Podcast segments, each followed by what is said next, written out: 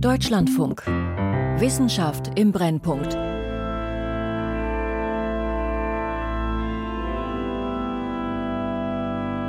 Eine der tiefsten Erfahrungen, die Menschen machen können, ist der Tod. Das ist auf der ganzen Welt so, unabhängig von Kultur oder Sprache. The earliest burials that we know of of Homo sapiens happen to all be children.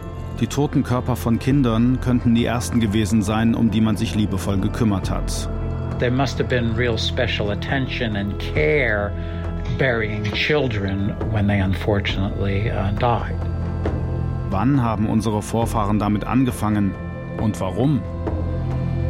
War es nur die Trauer oder das Gefühl, dass der Tod nicht das Ende ist? Kein Totenbett aus Blüten. Über die Trauer der Frühmenschen. Von Michael Stang.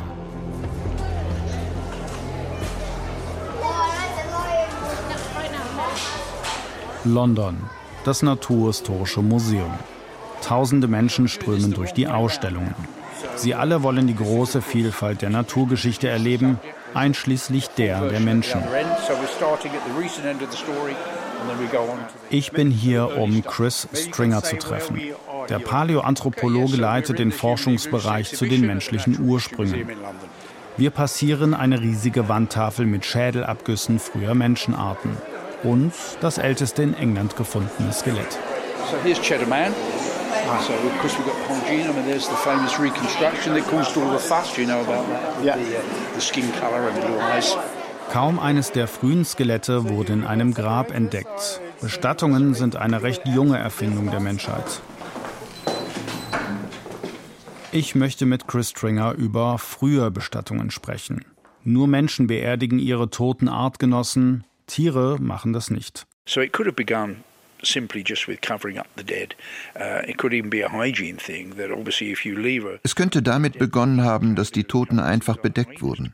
Vielleicht aus hygienischen Gründen. Also wenn man eine Leiche in einer Höhle zurücklässt, dann lockt das Hyänen an, was sicher niemand wollte. Es könnte also viele Gründe geben, warum unsere Vorfahren dieses Verhalten entwickelt haben. There could be many reasons why this behavior started in humans. Die Hinterbliebenen könnten auch schon über ihre eigene Sterblichkeit nachgedacht haben. Und dann wird es mit immer mehr Bedeutung aufgeladen. Ich meine, für uns ist es heute so. Wenn wir jemanden bestatten, dann gibt es bei uns Zeremonien und alle möglichen Regeln und Vorschriften, wie man die Toten begräbt. Und doch könnte es sich aus einem sehr einfachen Verhalten entwickelt haben, bei dem es lediglich um das Bedecken eines Körpers ging.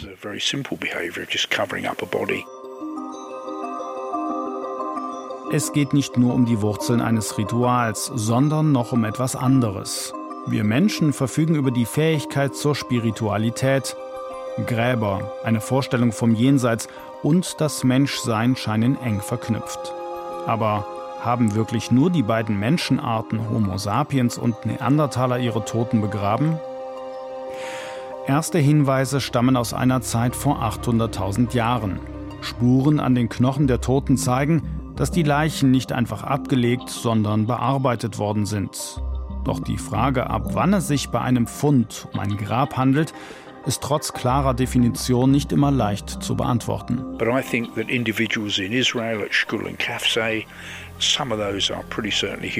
Die Funde in Israel wie Skul und Kafze sind mit ziemlicher Sicherheit menschliche Gräber.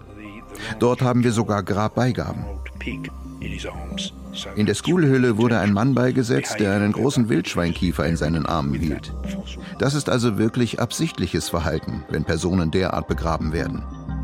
Und in der Kafzehülle wurde ein Kind zusammen mit einem Hirschgeweih begraben. Diese Gräber sind etwa 100.000 Jahre alt.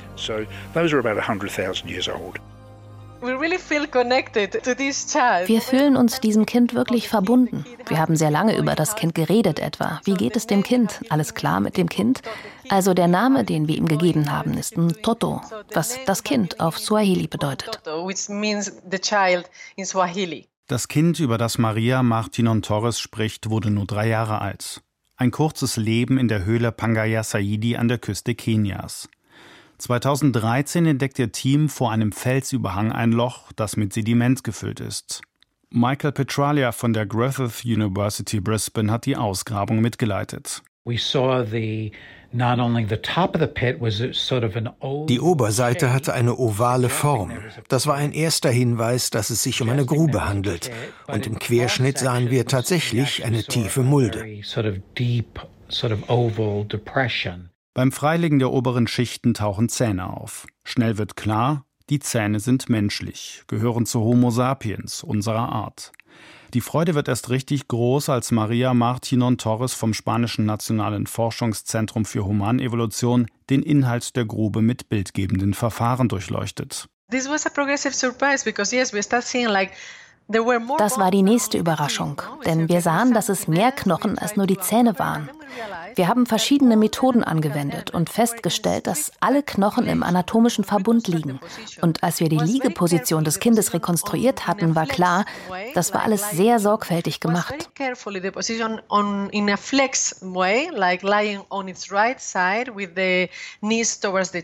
Das Kind lag auf der rechten Seite, die Knie zur Brust angewinkelt.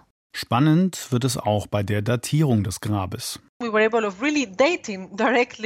konnten wirklich direkt aus dem Inneren der Grube datieren.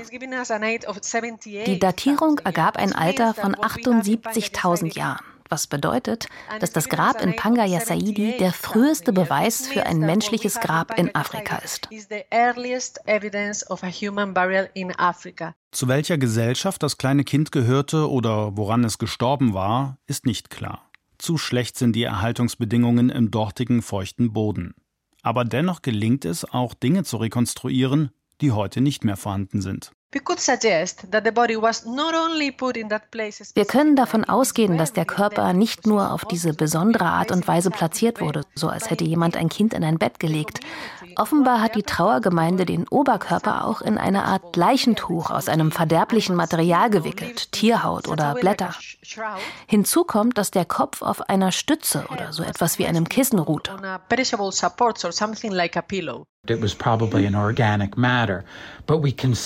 Wir können sehen, dass der Kopf leicht geneigt ist.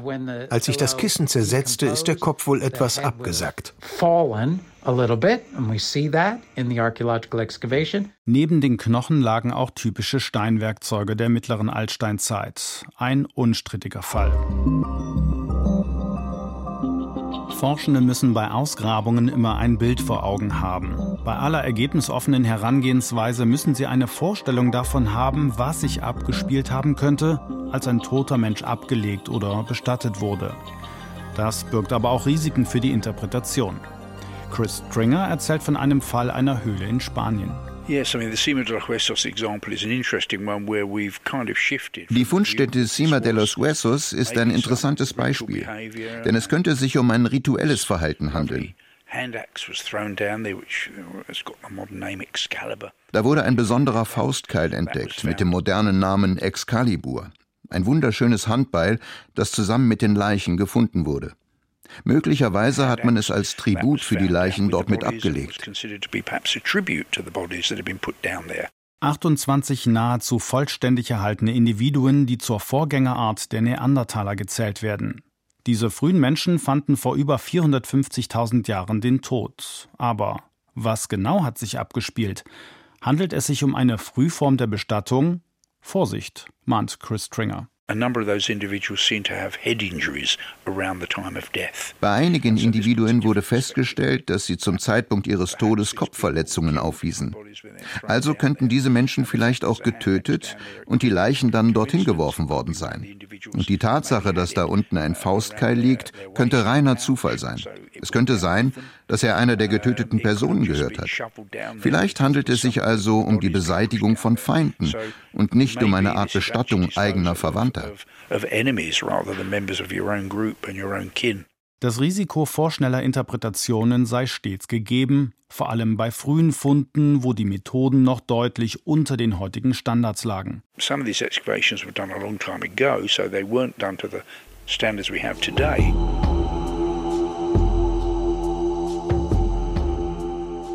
Starting in 1951, a American called Ralph Selecki started to dig 1951 begann ein Amerikaner namens Ralph Solecki in der Shanidar-Höhle im Sagros-Gebirge im Norden Iraks zu graben.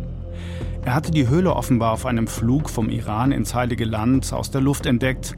So erzählt es der britische Archäologe Chris Hunt von der John Moores University in Liverpool. He had apparently seen the cave from the air while on a flight from Iran to the Holy Land and thought it would be a nice place to dig. Nachdem Solecki Grabungsgenehmigung und Gelder für das Unternehmen beisammen hatte, legte er los. Erst stieß er auf Steinwerkzeuge, dann auf das Skelett eines Neandertaler-Babys. Soleckis Glückssträhne riss auch in den kommenden Jahren nicht ab. Insgesamt zehn Neandertaler-Skelette kamen zutage. Berühmt wurde vor allem eins, Shanidar IV. So Shanidar IV, lying on his side with rocks around him, Shanida 4 lag auf der Seite, umgeben von Steinen, mit einer Steinschicht darüber. Und als Solecki diesen Neandertaler fand, dachte er, dass er vielleicht durch einen Steinschlag getötet worden sei. Eine genauere Untersuchung ergab, dass sich zwischen den Knochen von Shanida 4 und dem darüberliegenden Geröll eine Schicht Höhlendreck, also erdähnliches Material befand. Damit war klar, dass der Steinschlag nicht die Todesursache war. Und als Solecki das Skelett betrachtete, wie es in Embryonalstellung mit angezogenen Knien dalag, kam er zu dem Schluss, dass dieser Tote dort abgelegt worden war von anderen Neandertalern. Ein Begräbnis also. Doch das blieb nicht die einzige Überraschung. Now, Selecki was doing many scientific analyses Solecki nahm routinemäßig auch Proben des Höhlensediments. Einige davon schickte er an die berühmte französische Pollenspezialistin Arlette Leroy-Gourand. Sie fand in drei Proben Pollenklumpen. Solecki, der eine gute Geschichte mochte, zog daraus den Schluss, dass Blumen unter den Körper von Shanida IV gelegt worden waren, und zwar absichtlich, zumal die meisten dieser Blumen eine medizinische Bedeutung hatten. Das alles wurde zu einer berühmten Geschichte, und er schrieb ein Buch mit dem Titel Shanida the First Flower People, dies war natürlich die Zeit der Hippies. Das Buch ist 1971 veröffentlicht worden. The book was published in 1971. Ein Totenbett aus Blüten. Neandertaler erschienen menschlich nahbar wie nie zuvor. Und offenbar waren Bestattungen vor 50.000 Jahren fester Bestandteil ihrer Kultur. Über die Jahrtausende kehrten sie mehrfach in die Höhle zurück. Das zeigen die Ausgrabungen deutlich. Mindestens drei, wahrscheinlich vier oder fünf Mal wurden Tote dort abgelegt. Eine einzigartige Fundstelle und eine wunderbare Geschichte. Aber es ist eben nur eine Geschichte, so Chris Hunt. Eine, die er selbst widerlegt hat. 2014 nimmt der britische Archäologe eine Einladung der kurdischen Regionalregierung im Irak an. Die Ausgrabungen in der Shanida-Höhle sollen wieder aufgenommen werden. Es sind die ersten seit 1960 und Hunt gräbt auch am Ort des berühmten Neandertaler Blütengrabs. When we looked harder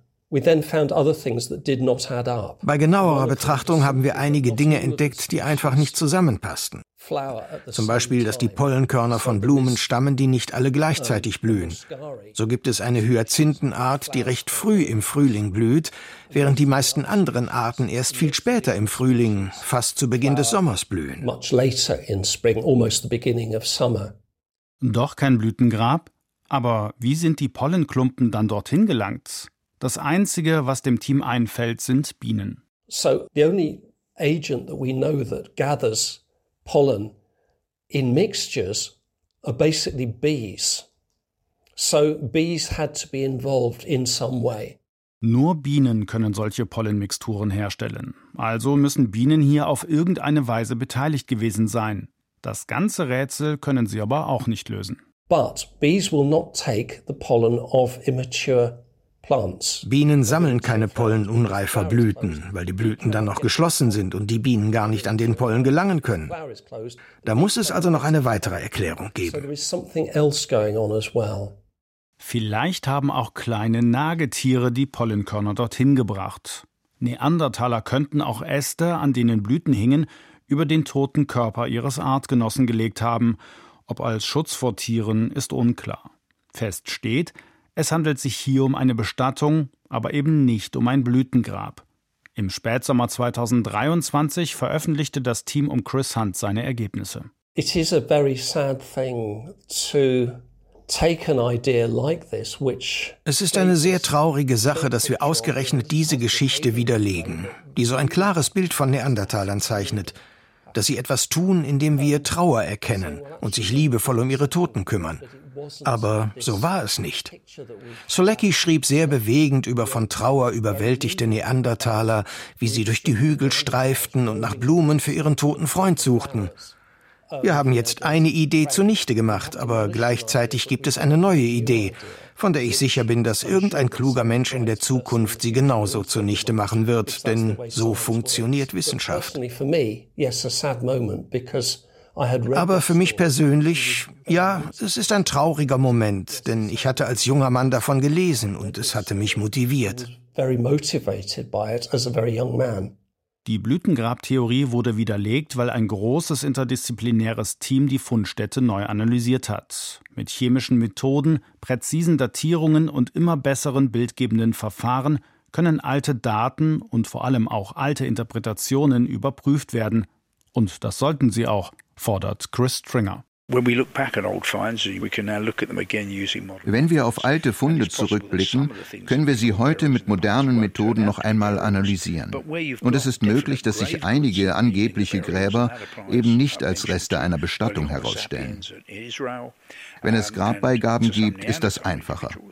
Das gilt etwa bei frühen Homo sapiens Funden in Israel und für einige Neandertaler-Individuen, etwa bei einem Grab in Syrien.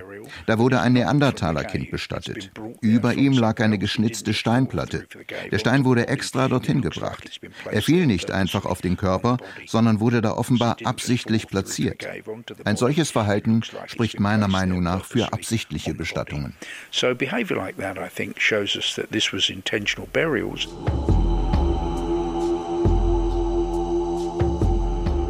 Bei Johannesburg in Südafrika verzweigt sich tief in der Erde das Rising Star Höhlensystem. Vor 250.000 Jahren muss in der Gegend eine frühe Menschenart gelebt haben. 2013 stießen Höhlenkletterer auf besondere Knochen. Das Höhlensystem ist nur schwer zugänglich. Eine einzigartige Ausgrabung begann. Alles wurde live in Social-Media-Kanälen übertragen und die ganze Welt konnte miterleben, wie das Team um Lee Burger von der Universität von Witwatersrand die fossilen Knochen barg. Am Ende der Woche hatten wir schon genauso viele Fossilien ausgegraben, wie jemals zuvor im nahegelegenen Stirkfontein gefunden wurden. Zum Schluss waren es mehr als 1200 Fragmente von Frühmenschenskeletten. Der Fund war nicht nur aufgrund der schieren Menge spektakulär. Die ersten Analysen ergaben, dass es sich um die Knochen von Frauen, Männern und Kindern handelte. Es sind bisher mehr als ein Dutzend Individuen. Ich gehe davon aus, dass diese Zahl in Zukunft noch steigen wird, denn wir haben gerade erst an der Oberfläche gekratzt und viele, viele Fossilien dort unten zurückgelassen.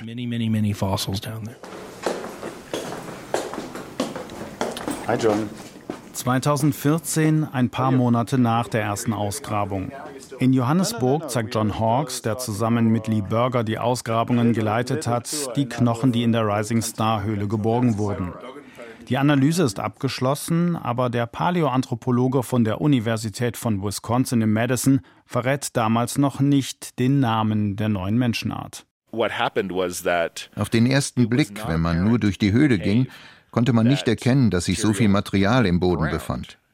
Obenauf lagen ein paar Knochen und ein Schädel ragte aus dem weichen Sediment in der Kammer. Homo naledi. Diese Menschenartigen gehörten schon zur Gattung Homo, aber nicht zu Homo sapiens. Ihre Anatomie zeigt noch sehr ursprüngliche Merkmale, die weit in die Geschichte zurückreichen, etwa das sehr kleine Gehirn, das kaum größer war als das heutiger Schimpansen. The bones are embedded in a soft sediment that we can brush away with usual archaeological tools. Die Knochen, so John Hawkes, lagen in weichem Sediment. Aber wie waren die Knochen in die Höhle gelangt? Wir können sagen, dass wir nichts gefunden haben, das darauf hindeutet, dass menschliche Wesen in dieser Kammer gelebt haben oder sie wiederholt benutzten. An diesem Ort gibt es nur die fossilen Knochen. An keinem der Knochen konnten Bissspuren nachgewiesen werden, was für Raubtiere gesprochen hätte. Die alternative Erklärung lautet, dass die Toten bei Hochwasser in die Höhle geschwemmt wurden. Doch dann 2023 alles ganz anders. Lee Burger und John Hawke suchen ein weiteres Mal die Öffentlichkeit, diesmal über Netflix. Eine Dokumentation namens Cave of Bones wird ausgestrahlt. In Deutschland läuft sie unter dem Titel Die Knochenhöhle. Der Trailer spart nicht mit Superlativen. Lee Burger ist etwas Großem auf der Spur. Wir wissen seit der ersten Woche, dass etwas Seltsames vor sich ging. Und sie sind nicht menschlich. They're not human. It's quiet and it's tomb-like. Es ist ruhig und wie eine Grabstätte. Auch John Hawkes ist dabei. Warum liegen dort all diese Knochen? Oh das Rätsel wird noch im Trailer aufgelöst. Wir begraben die Toten, weil wir denken, dass danach noch etwas kommt. Bedeutet das, dass Homo naledi über Spiritualität nachdachte? Ein Leben nach dem Tod. Lee Burger attestiert dieser frühen Menschenart Religiosität und setzt am Ende des Trailers noch einen Superlativ drauf. It's one of the biggest moments in human history. Look at what I'm seeing on the wall here. That changes everything. Absolutely breathtaking. Das Team um Lee Burger geht davon aus, dass die Knochen von Homo naledi absichtlich in die Höhle gebracht wurden. Denn Zwei der Individuen lagen in einer Senke, einer Art Kuhle, und ihre Knochen lagen nicht wild durcheinander, sondern noch im anatomischen Verbund. Das interpretieren die Forschenden als Beweis für das älteste bislang bekannte Begräbnis, 250.000 Jahre alt. Doch anstatt Beifall erntet das Team Kritik, und zwar deutlich. Sie kommt unter anderem von Michael Petralia von der Griffith University. Sie nennen das in der Rising Star Höhle eine Beerdigung. Sie haben das in drei Preprints veröffentlicht. Darin geben sie zu, dass ihre Studie von einer renommierten Fachzeitschrift abgelehnt wurde. Deshalb entschieden sie sich für einen Vorabdruck, weil sie es auf dem normalen Weg nicht veröffentlichen konnten. Natürlich würden Nature oder Science eine solche Geschichte publizieren, wenn es Beweise dafür gibt. Aber sie konnten im Peer-Review-System die anderen anderen Fachleute nicht überzeugen. Aber sie mussten das alles kurz vor ihrem Netflix-Film und vor der Veröffentlichung des Buches publizieren. Just before their Netflix movie and before the book came out. Die Studie konnte vorab offen kommentiert werden, aber dann erschien sie im Fachjournal eLife und zwar ohne dass Lee Burger auf Verbesserungsvorschläge eingegangen wäre. Ein wissenschaftlicher Affront. Das war an sich schon sehr problematisch, wenn nicht von Experten begutachtete Artikel online gestellt werden und es dann zu einem großen Mediensturm kommt. Und dann gehen sie an die Öffentlichkeit und sagen, dass sie die älteste Bestattung in Afrika entdeckt haben und dass diese nicht von Homo sapiens stammt, sondern von Homo naledi. Sie stellen gigantische Behauptungen auf, die allesamt keinem Peer Review unterliegen. Und das ist der Grund, warum es in unserem Fachbereich zu einer solchen Kontroverse geführt hat. And this is why it has created such a controversy in our field. Lee Burger beharrt darauf, dass die Funde auf absichtliche Bestattungen hindeuten. Ich habe keine Ahnung von ihren Beweggründen, abgesehen von Publicity. Es ist keine akademische Verhaltensweise. Es ist nicht das, was wir üblicherweise in der Wissenschaft und in Fachpublikationen sehen. Man muss sie also fragen, warum sie das getan haben. Ich habe sie gefragt, aber sie haben mir nicht geantwortet. Ja, und Schweigen ist ja auch eine Antwort. Obwohl ich mit Lee Burger und John Hawkes in den vergangenen Jahren viele Interviews geführt habe, reagierten sie diesmal auf keine einzige Anfrage. Auch Chris Stringer vom Naturhistorischen Museum London ist irritiert. Für ihn ist die Interpretation einfach nicht plausibel. Was mir ein Rätsel ist, wir haben heute diese großen Gehirne und diese Gehirne sind energieintensiv. Unser Gehirn verbraucht 20 Prozent unserer Ressourcen. Dafür, dass die Evolution ein so großes Gehirn entwickelt, muss es also einen guten Grund geben. Also wenn Homo naledi das alles wirklich mit einem Gehirn in Affengröße gemacht hat, stellt sich die Frage, warum wir dann so große Gehirne haben. Und das ist das Problem. Wir gehen davon aus, dass unser großes Gehirn mit unserem komplexen Verhalten in sozialen Gruppen und so weiter zusammenhängt. Homo naledi hat aber ein kleines Gehirn und das passt nicht zusammen.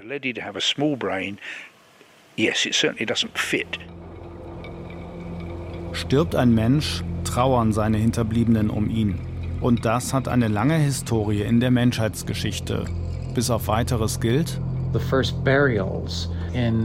die frühesten Bestattungen in den archäologischen Aufzeichnungen sind etwa 130.000 Jahre alt.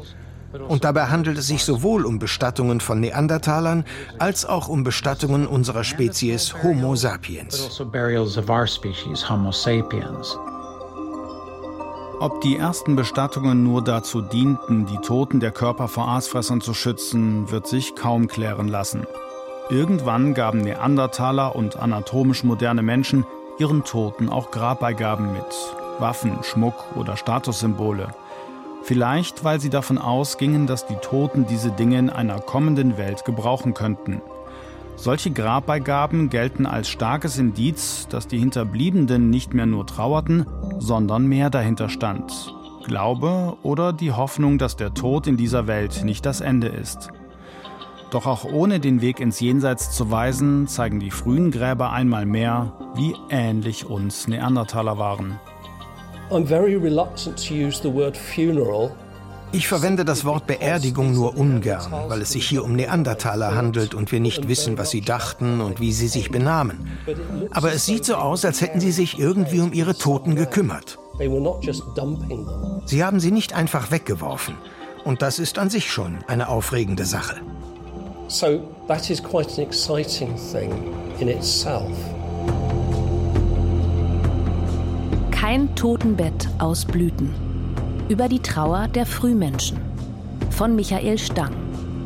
Es sprachen Hussein Michael Çırpıcı, Volker Niederfahrenhorst und der Autor. Ton und Technik Raffaela Greff und Sven Speich. Regie Anna Panknin. Redaktion Christiane Knoll. Produktion Deutschlandfunk 2023.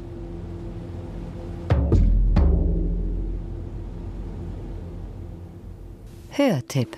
Menschen wollten schon immer mit Tieren sprechen. Hello. Hello.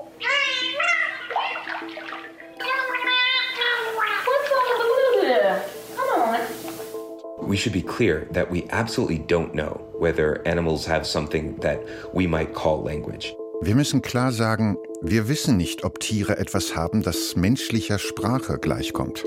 Aber wir könnten es herausfinden. Mit den neuen Methoden, die uns jetzt an der Hand stehen, der künstlichen Intelligenz. This is a journey into the unknown. Also ich glaube, das gibt mir schon ein bisschen Gänsehaut, dieses Gefühl. Allein an die Möglichkeit zu denken, dass sowas mal möglich wäre irgendwann in der Zukunft. KI spricht Delfin. Können wir Tiere verstehen? Im Podcast Wissenschaft im Brennpunkt in der DLF Audiothek und überall, wo es Podcasts gibt.